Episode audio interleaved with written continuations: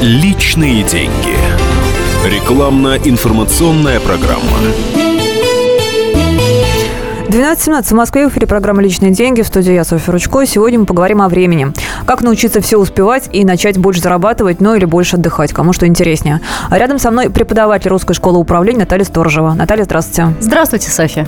Знаете, есть такая интересная теория, что время постепенно замедляется, якобы примерно через 200 миллионов лет э, сутки у нас будут не 24 часа, а 25 целых. Вот, но это очень-очень долго еще. Да, действительно, до этого далеко. Да, а, так что пока имеем то, что имеем. Давайте учиться планировать свой день. И, кстати, еще такое лирическое отступление. Вы вот, например, заметили, что с возрастом время как начинает ускоряться, идти быстрее? Вы знаете, да, об этом говорят очень многие люди. И э, отчасти это связано с тем, что наша жизнь в целом становится гораздо более динамичной, потому что тот информационный поток, который обрушивается на нас сейчас, он несопоставим э, с тем информационным потоком, который люди воспринимали, скажем, 20 или даже 30 лет назад. Это э, одна сторона вопроса. А вторая, э, взрослый человек, чем э, интенсивнее он работает, чем больше он общается, тем активнее он живет, и поэтому скорость времени у него, конечно, другая. Это субъективное восприятие. Ну, а теперь к тайм-менеджменту. Я поясню, что это тайм-менеджмент. Это так называется управление вашим временем. Это вообще целая наука, и она почему-то недавно появилась. А почему, кстати, раньше никому было не интересно, не стояла такой проблема?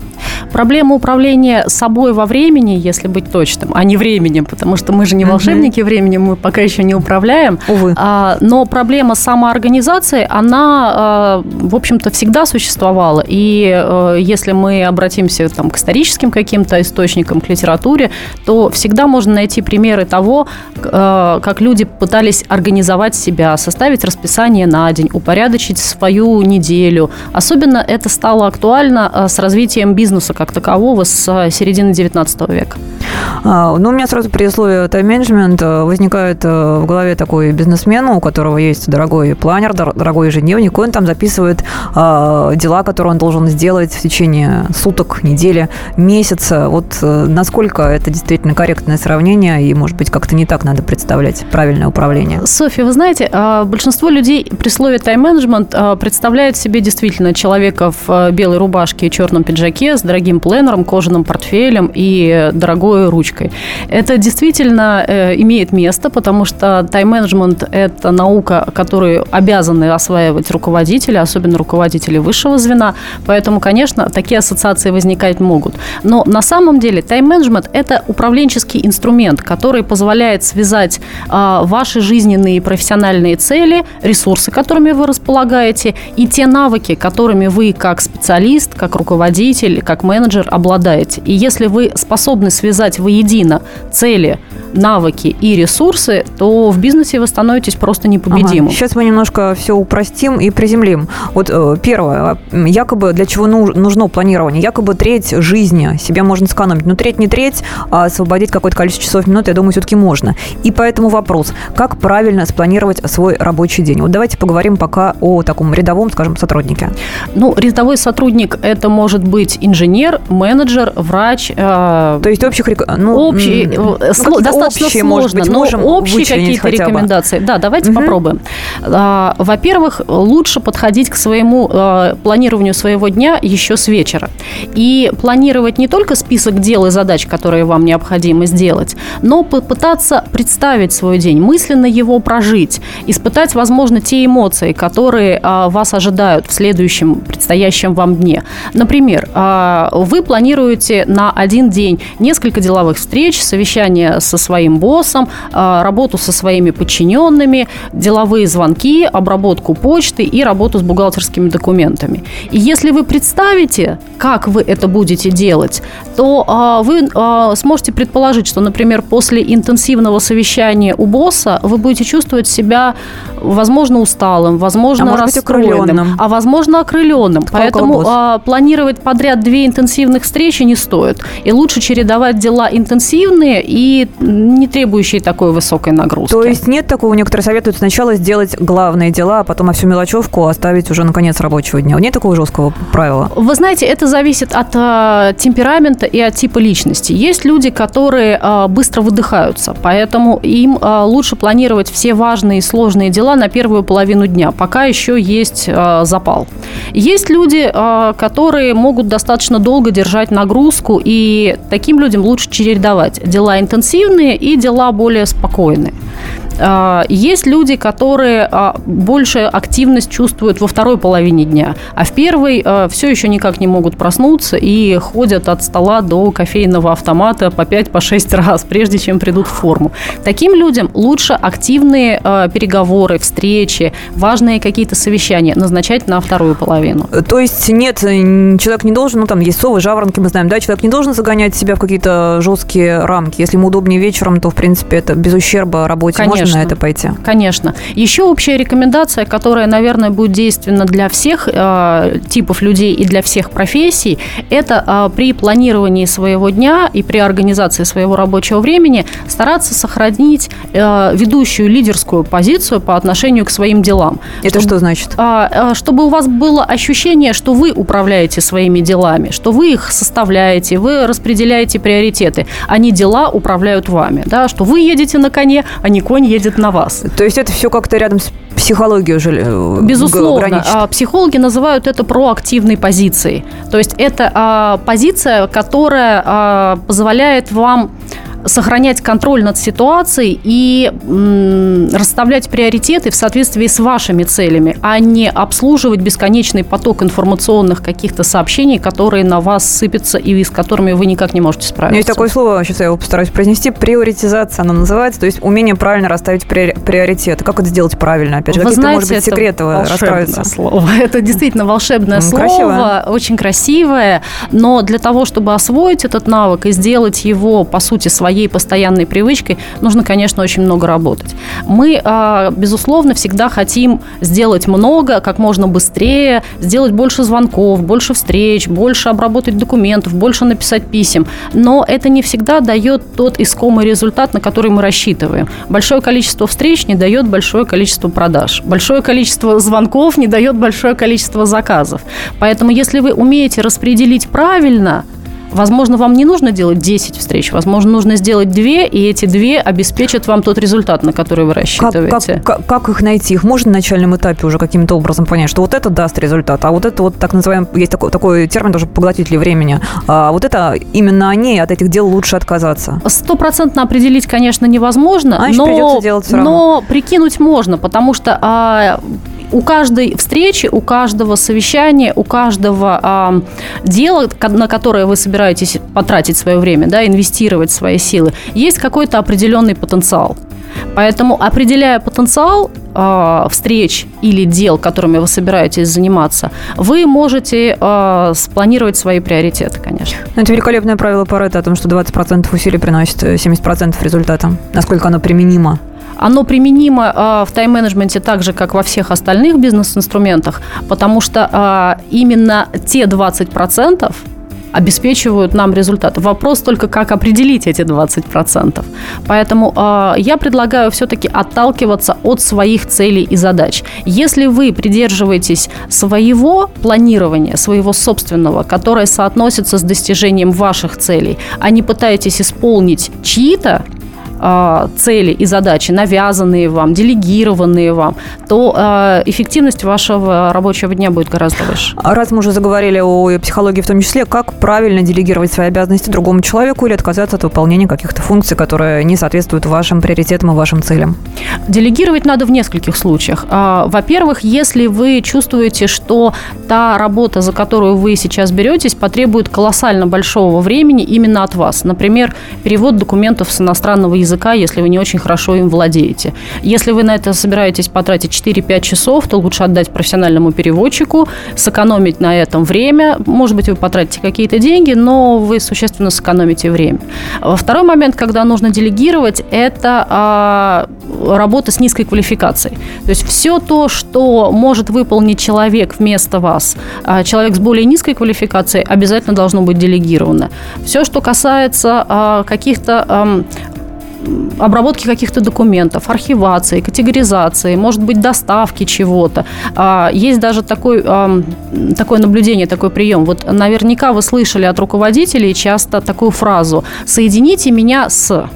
Вот в течение дня на процессе набора номеров можно сэкономить до 30-40 минут времени. Кстати, о том, сколько времени нужно тратить на работу, Евгений Чичваркин, кто не помнит, основатель Евросети, говорил, что он заработал, заработал он приличные деньги, работая всего 2 часа в день. На ваш взгляд, это действительно можно достичь успеха, мало времени отдавая работе? Я думаю, что а, все зависит от того, какие личные цели вы ставите, какие задачи вы преследуете. Ну вот если человек ставит э, совершенно банальную цель – заработать денег, вот, и он хочет э, их зарабатывать, работая очень мало. Насколько это реально? Это реально. А, важно только найти а, тот навык, который вы можете обменять на деньги. То есть, если вы умеете делать что-то такое, что достаточно дорого стоит, вы вполне можете работать непродолжительное время и зарабатывать очень много. А, спасибо. Сейчас мы прервемся на короткую рекламу выпуск новостей. Во второй части программы поговорим о тайм-менеджменте для детей и пенсионеров. Оставайтесь с нами. Личные деньги. Рекламно-информационная программа. Всем привет, это Леся Рябцева. Слушайте мой новый проект «Маракоборец». Это новая программа про культурные ценности, про человеческие ценности и про политику. Буду вместе с вами пытаться разобраться, где между ними грань. Программу Леси Рябцевой «Мракоборец» слушайте каждый четверг в 9 вечера по московскому времени. Личные деньги. Рекламно-информационная программа. 12.32 в Москве. Продолжается программа в студии Софья Ручко и мой гость, преподаватель Русской школы управления Наталья Сторожева. Мы говорим о том, как экономить время. А, вообще, мне кажется, что жить по плану, наверное, это не для всех подходит. Для некоторых людей это может быть очень травматичным. Есть такие люди, и что им делать? Действительно, Софья, вы правы, такие люди есть, и их достаточно много. Причем а, это, как правило, а, люди, которые неоднократно пытались завести себе пленер, ежедневник, составить расписание и даже а, пытались ему следовать. Но, как правило, больше трех дней или одной недели у них не получалось. С ними что-то не в порядке? Им надо вообще бороться с собой? Я думаю, что нет. Дело в том, что есть как люди... Жить? Ну, жить в соответствии со своей природой и прислушиваться к ней, не ломать ее ни в коем случае и делать ставку на свою э, силу, на свои сильные стороны. Потому что есть люди-рационалисты, прагматики, э, они достаточно легко осваивают весь инструментарий тайм-менеджмента. Органайзеры, пленеры, всевозможные программы по учету и планированию, назначению встреч и так далее. И очень органично с этим существуют.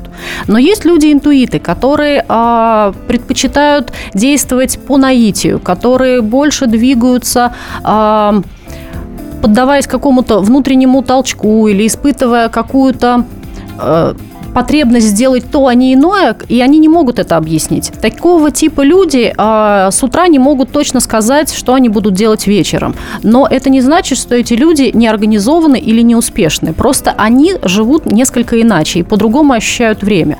У них есть удивительная способность. Они, ничего не планируя, могут оказаться в том месте и в то время, когда нужно.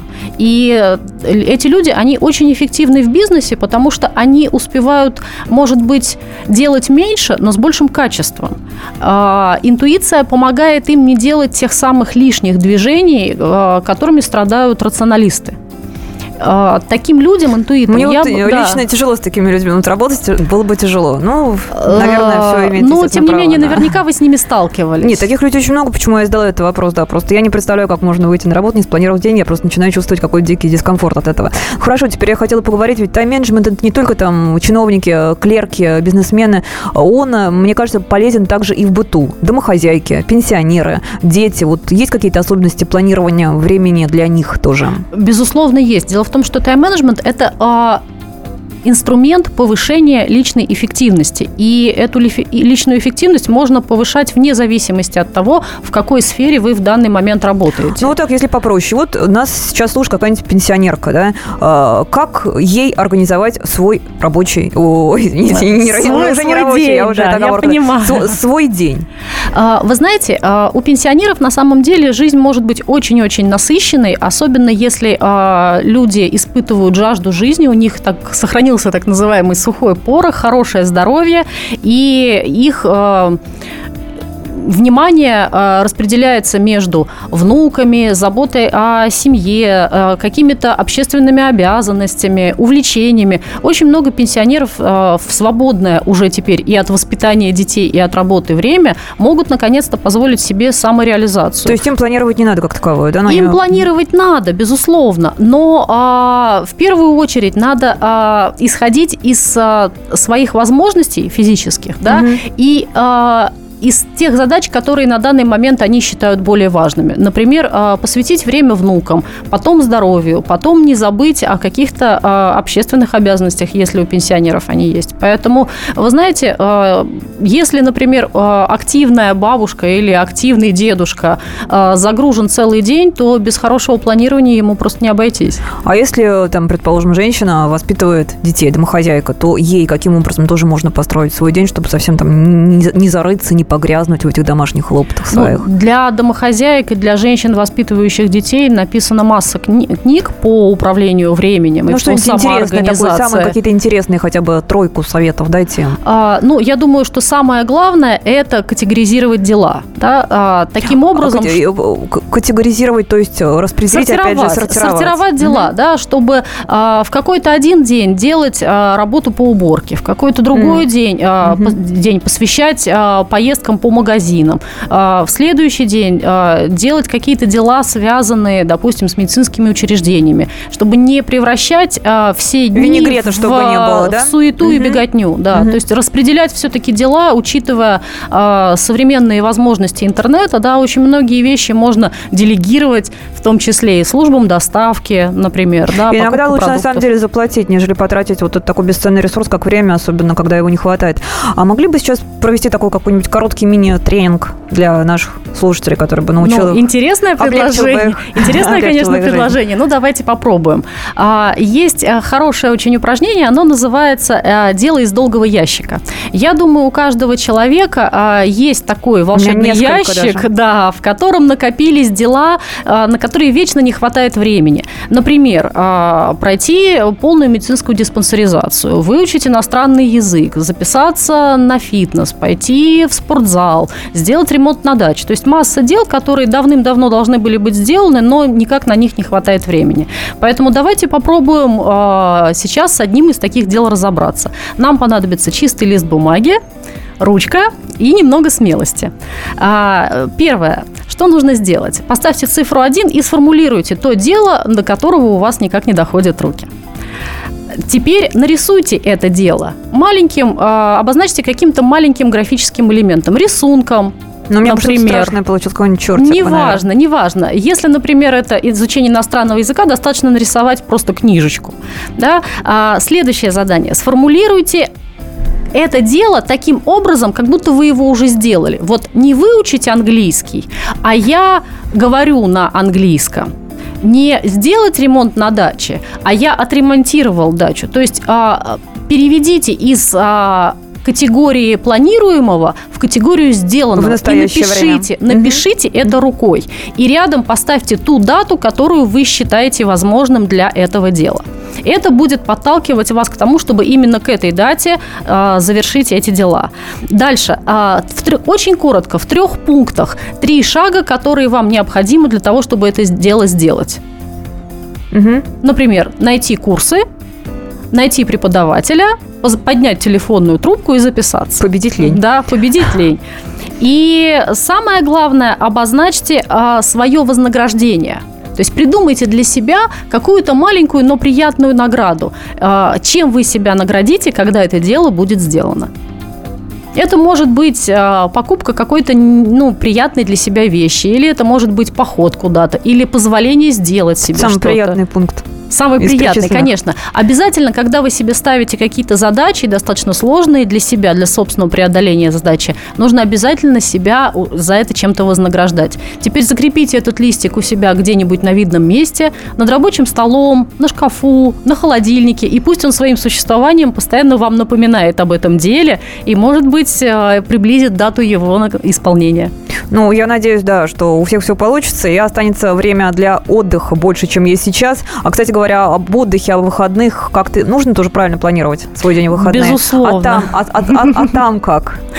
А, ну, выходные – это всегда заветное а, время для каждого человека, и а, лучший способ отдохнуть – это переключиться. Смена вида деятельности, она гораздо больше активизирует человека, нежели пассивное лежание на диване. Это не значит, конечно, что не, не нужно разрешить себе, не нужно позволить себе выспаться. Конечно, нужно, но постарайтесь в выходные делать что-то активное. Сходить на прогулку с детьми, или э, побывать в театре, или э, посетить какую-то выставку, куда-то выбраться с друзьями. То есть, чтобы у вас обязательно была смена вида деятельности. Особенно если ваша работа пассивна, и э, вы каждый день занимаетесь рутиной, выходные надо стараться проводить ярко. И наоборот, если в течение рабочей недели вы очень активно общаетесь, проводите много встреч, э, ваша жизнь переполнена событиями, то выходные нужно постараться провести контрастно, да, то есть спокойно, умиротворенно, может быть, с выездом на природу или с посещением а если так получается, что музыкального не, мероприятия. Да, не успеваешь сделать работу и при,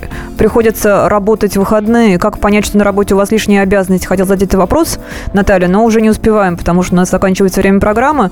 И вот лучший совет по тайм-менеджменту, который я прочитала, может быть, он шокирует кого-то, был такой. Игнорируйте идиотов. А какой бы вы дали совет нашим радиослушателям? Делайте только самое главное. И самое главное, я так понимаю, что успех найти то самое главное, а самое главное будет то, к чему у вас лежит сердце, душа и что приносит вам пользу. А, спасибо. Преподаватель русской школы управления Наталья Сторожева была со мной в студии.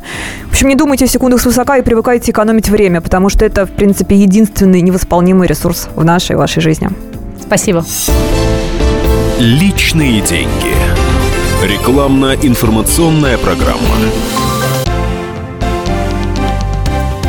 Здравствуйте. Я Евгений Беляков, заведующий отделом экономики газеты «Комсомольская правда». Я знаю почти все об экономике страны, личных финансах и время от времени даже играю на бирже. Но у меня нет миллиона долларов.